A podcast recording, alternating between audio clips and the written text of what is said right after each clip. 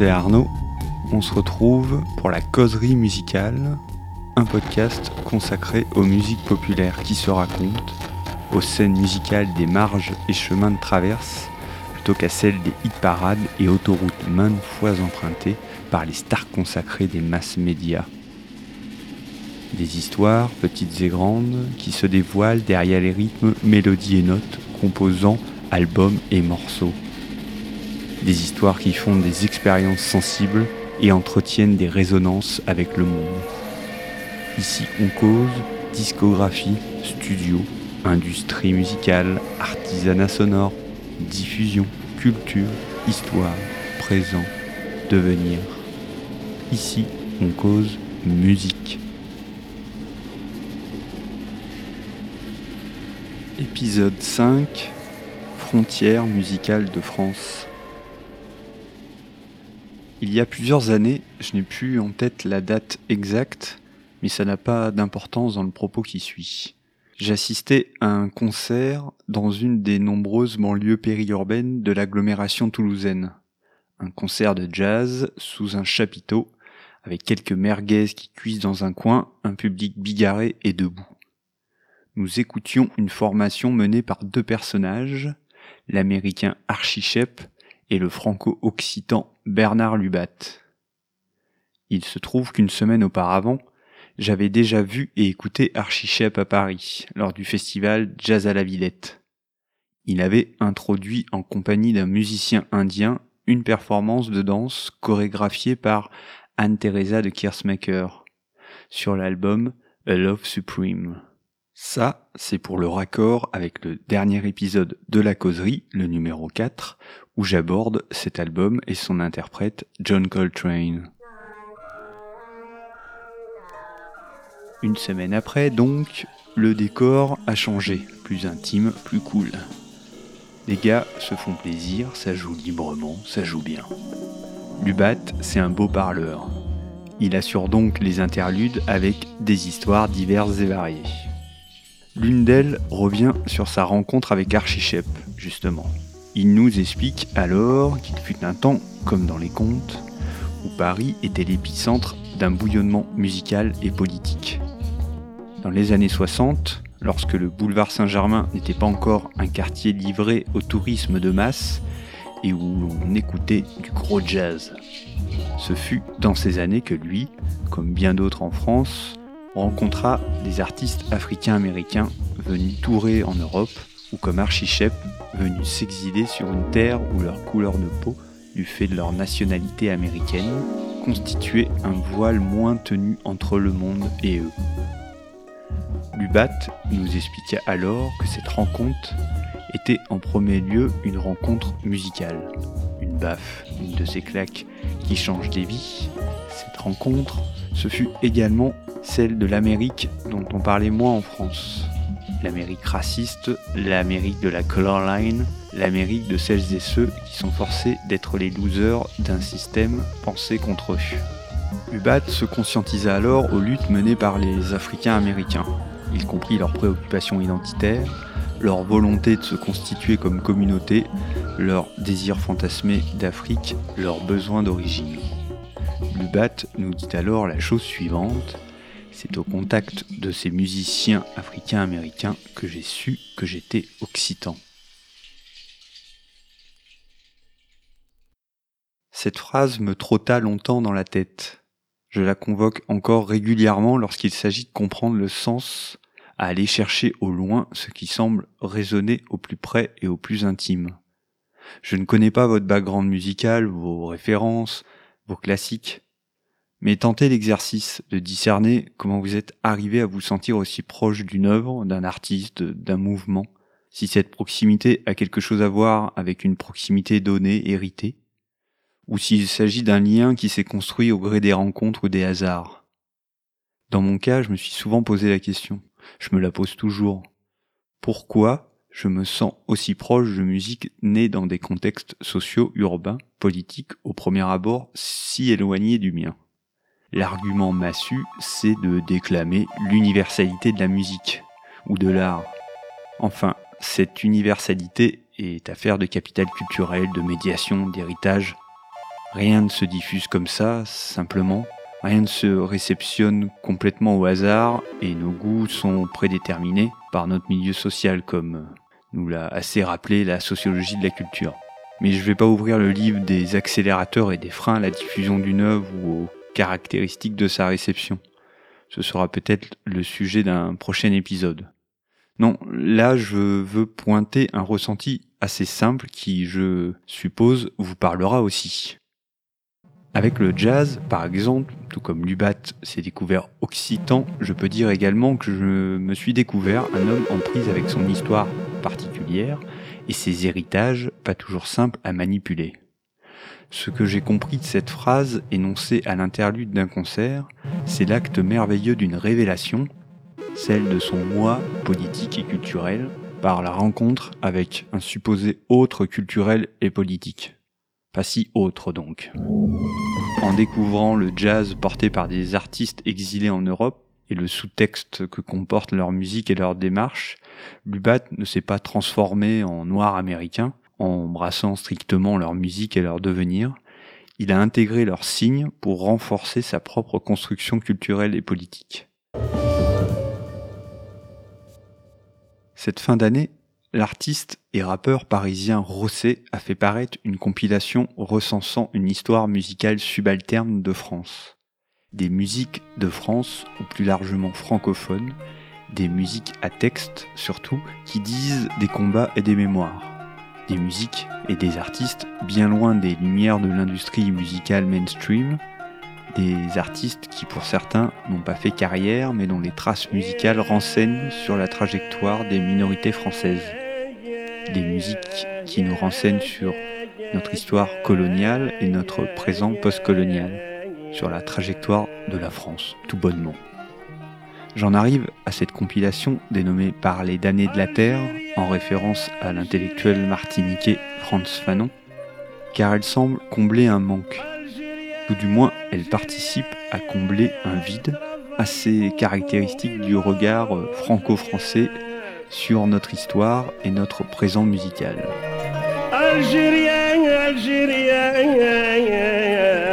Il travaille beaucoup, le pauvre, il mange rien. Allez, allez, adieu la France. Allez, adieu la France. Mon bonjour aux hommes bien, bien. Mon bonjour aux hommes bien.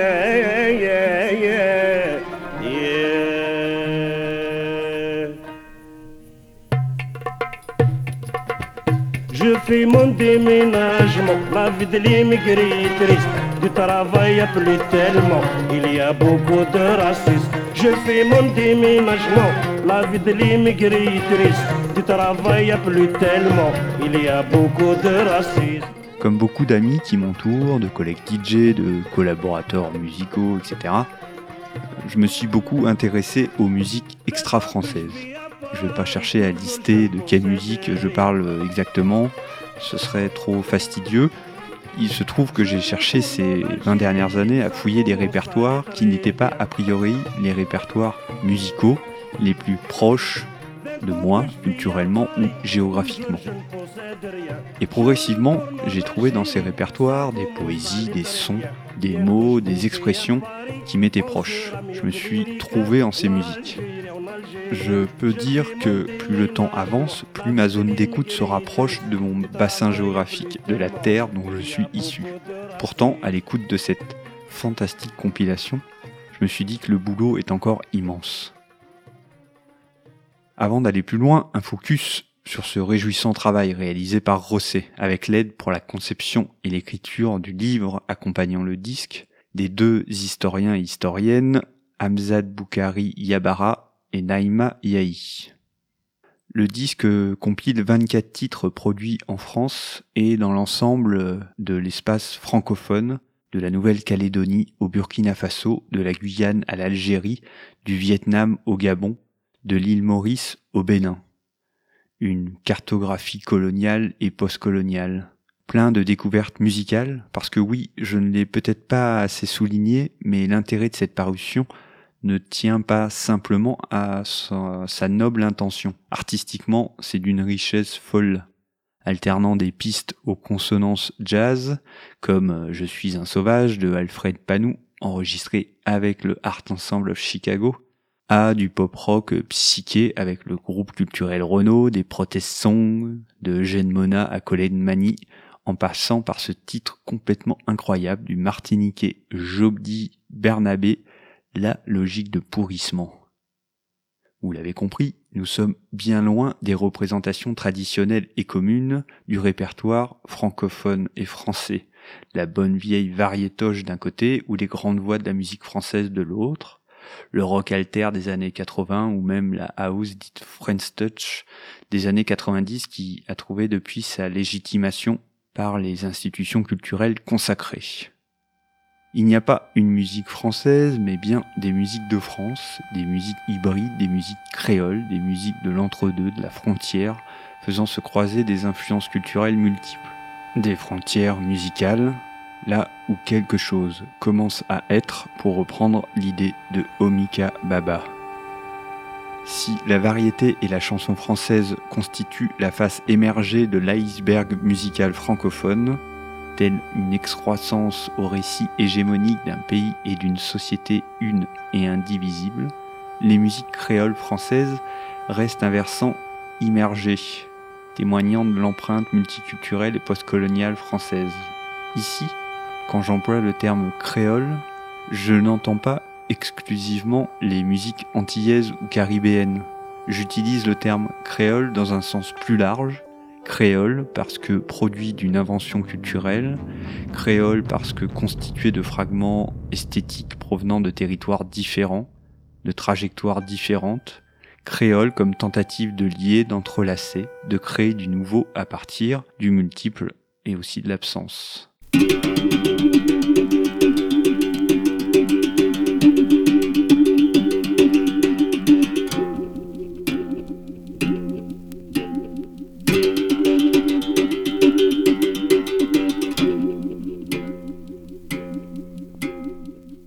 Clair, je vais prendre un exemple pour aborder la dernière partie de ce premier volet d'une série consacrée aux frontières musicales de France. Dans cette compilation figurent deux titres, Je suis un sauvage dont j'ai déjà parlé d'Alfred Panou et Le trottoir d'en face de Pierre Akandang, un chanteur et musicien gabonais. Ces deux titres sont parus originalement sur le label Sarava.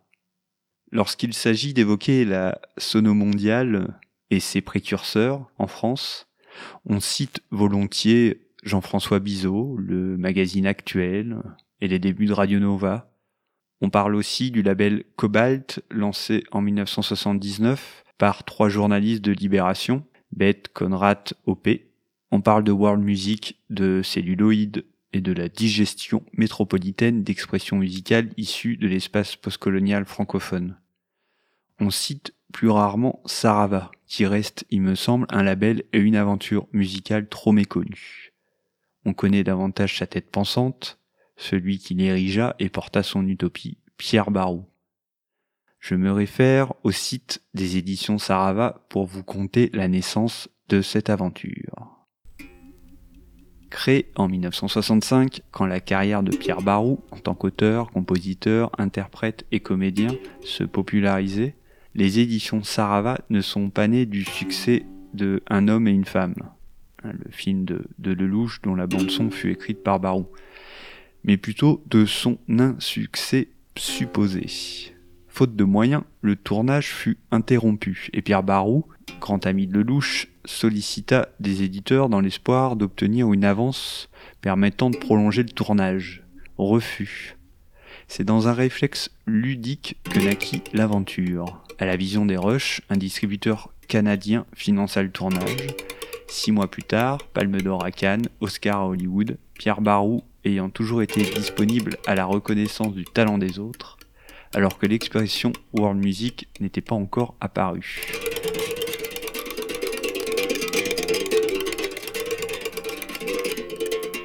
Sarava, c'est plus qu'un label ayant signé de jeunes pousses prometteuses ou des musiciens déjà bien en place.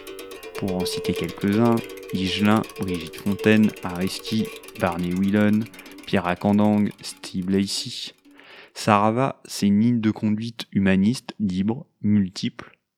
Roi autoproclamé du slowbiz, Barou était un voyageur infatigable, soucieux des rencontres et de ce qui s'y noue. Français le plus brésilien, comme il le déclame dans Samba Sarava, grand admirateur du jazz, que ce soit celui euh, qui puise dans les racines blues euh, ou celui qui se projette dans l'avenir, comme avec Steve Lacy, une figure de l'avant-garde jazz. Barou, c'était aussi un grand découvreur de musiciens. Sarava, c'est un tout-monde où se mêle au gré des disques un ensemble esthétique hétérogène, des formes multiples pour un langage commun. Encore aujourd'hui, je suis surpris par le peu de reconnaissance publique de ce label et de sa contribution aux musiques de France, justement. Parce que Sarava n'a jamais connu les lumières du show business, label incubateur, condamné à la marge pour préserver sa liberté, Sarava constitue un témoin précieux de la créolité qui a sans cesse perturbé des préconçus culturels encore trop souvent accolés à la musique française. Dans mon cas, c'est certain, ce label et tout ce qu'il a charrié m'ont aidé à déplacer mon regard sur ce qui fonde le répertoire musical de France.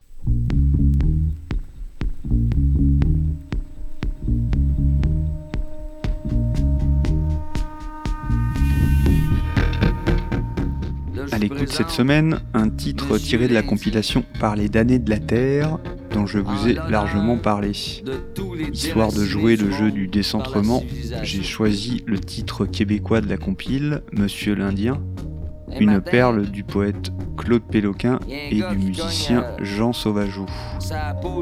Je me réfère au texte de Naïma Saï présent dans le livre accompagnant le disque pour vous dire quelques mots sur euh, cette perle. La chanson, comme vous l'écoutez, dénonce la spoliation des terres indiennes sur une, musique rock et électronique euh, délivrée par la machine à Sauvageau, une sorte de synthétiseur inventé par le musicien. Mais je me tais dès à présent pour vous laisser apprécier les paroles et la musique. Deux jours après, s'en allait à la chasse pour sa famille.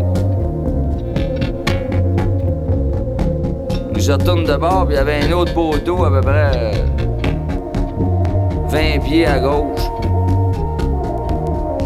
Oh, c'est pas grave, ils m'ont demandé la permission pour un, ils peuvent en mettre deux.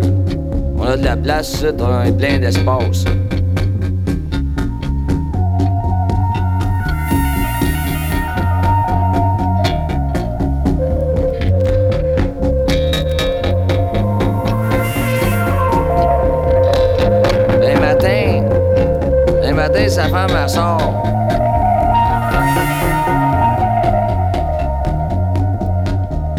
Elle dit euh, As-tu vu dehors? Elle dit Il y a un fil.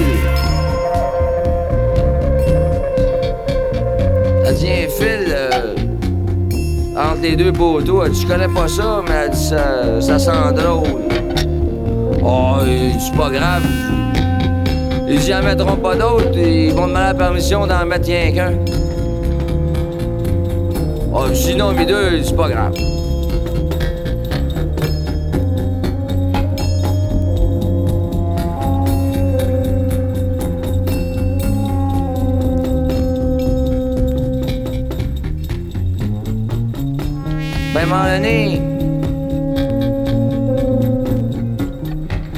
Il se lève un matin, le bébé braillait, sa femme aussi. Puis lui, était fatigué parce qu'il avait chassé toute la nuit.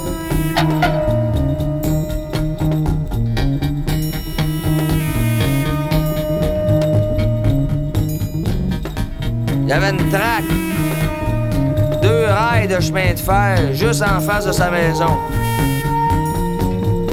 Là, il avait pas demandé la permission. Là.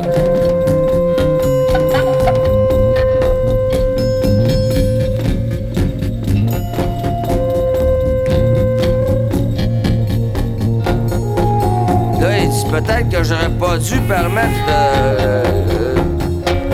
Là, il s'est mis à bégayer, puis. Il sentait quelque chose de pas correct. Mais, mais comme son cœur. Son cœur d'homme était grand, il dit à sa femme, il dit. J'espère que nos enfants verront pas ça.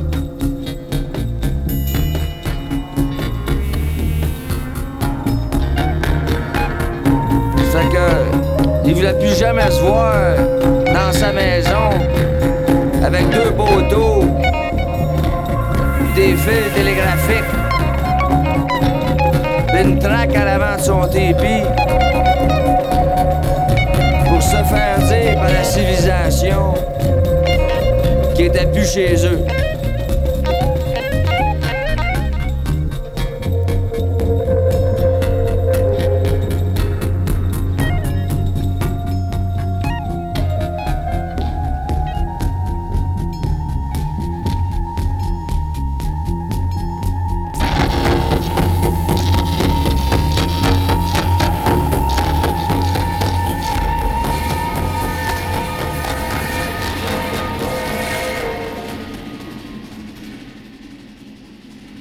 Merci de m'avoir accompagné pour euh, ce cinquième épisode de la causerie musicale.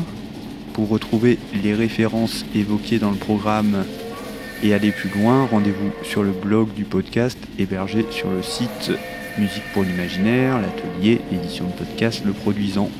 Le site c'est musique-imaginaire.com. Vous pouvez retrouver cet épisode et les précédents sur SoundCloud, iTunes, Mixcloud et nouveautés Spotify également. Et puis si vous aimez, n'hésitez pas à ajouter quelques étoiles, commenter, partager le programme pour que le cercle s'agrandisse. Je vous souhaite euh, une belle fin d'année, c'est la dernière causerie euh, de 2018. On se retrouve fringant en début d'année 2019 pour poursuivre cette série autour des musiques de France.